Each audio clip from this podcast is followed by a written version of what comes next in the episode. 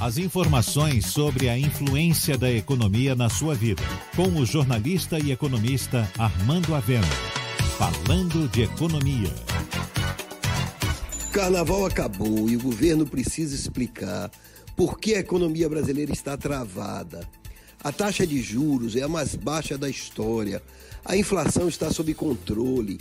A reforma da Previdência foi aprovada e outras reformas estão sendo encaminhadas e mesmo assim a economia não cresce.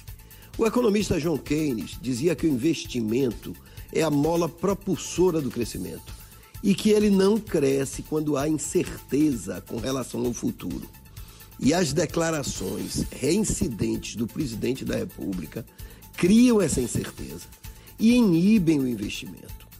O investimento externo, por exemplo, foi desestimulado pois a imagem do Brasil no mundo passou a ser a de um país inimigo do meio ambiente.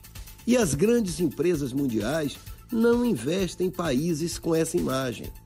O investidor nacional não está investindo, pois o governo não dá segurança quanto ao futuro. Afinal, são crises diárias com a imprensa, com governadores de vários estados, com o Congresso Nacional, com o Supremo Tribunal Federal e por aí vai. A teoria keynesiana diz que se as expectativas são incertas, se a crise é uma possibilidade e está no ar, os empresários não fazem investimento. E o pior é que as pessoas também ficam com medo e adiam o consumo, porque não vão se endividar sem saber o que vem lá na frente.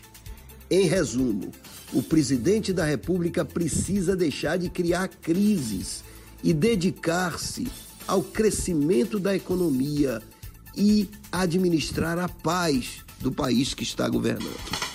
Você ouviu Falando de Economia, com o jornalista e economista Armando Avena.